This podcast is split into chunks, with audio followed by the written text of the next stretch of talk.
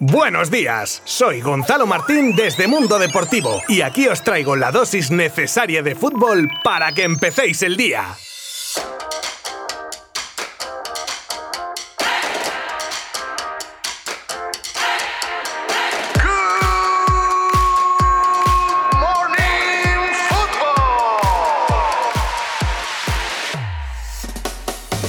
La Porta. Se acaba un ciclo y entramos en un proceso de renovación. El presidente del Fútbol Club Barcelona daba un discurso en la Festa del Sport Catalá, en el que hablaba de la actualidad del club, haciendo mención entre otras cuestiones al equipo femenino de fútbol, flamante campeón de Europa y al que se ha referido como el equipo que hoy muestra el orgullo de los culés, de la misma manera que se comprometía a seguir apostando fuerte por el fútbol femenino y más ahora mismo. También hablaba de los chicos y nos dejaba uno de los titulares del día cuando hablaba del fin de ciclo y de renovación porque cree que es lo que se tiene que hacer, dejando claro también que será a partir de la semana que viene cuando se empezarán a tomar decisiones para tener un equipo muy competitivo y poder ganar las ligas y Champions que se les están resistiendo en los últimos años.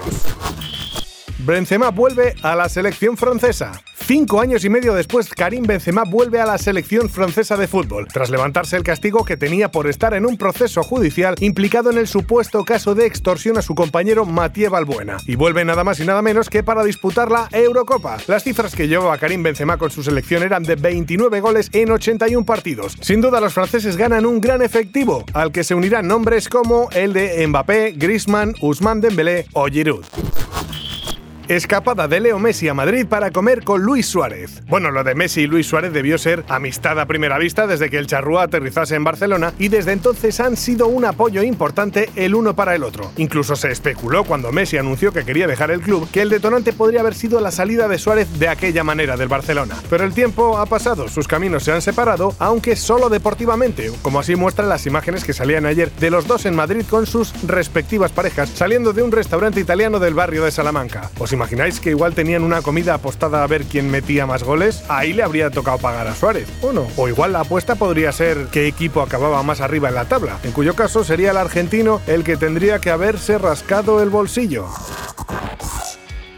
El Mallorca vuelve a ser equipo de primera división. El Mallorca regresa a la primera división de forma matemática tras la derrota del Almería en Cartagena y lo hace ocho años después de un viajecito a los infiernos, llegando incluso a jugar en Segunda B en 2017. Y todo gracias a una plantilla capitaneada por Luis García Plaza que sustituía a un Vicente Moreno que hacía las maletas a Barcelona para ascender al español. Casualidades de la vida, mira tú por dónde. Ahora después de asegurarse que ni Almería ni Getafe pueden alcanzar a los mallorquines, solo les queda, cuando terminen la celebración, que debió ser minina, luchar con el español por quedar primeros de la categoría de plata.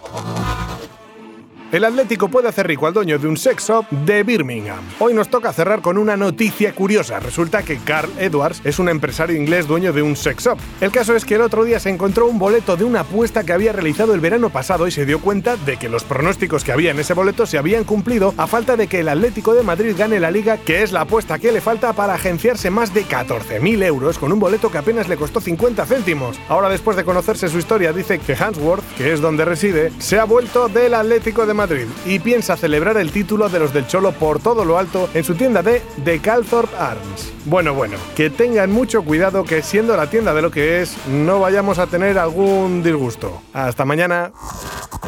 Mundo Deportivo te ha ofrecido Good Morning Football, la dosis necesaria de fútbol para comenzar el día.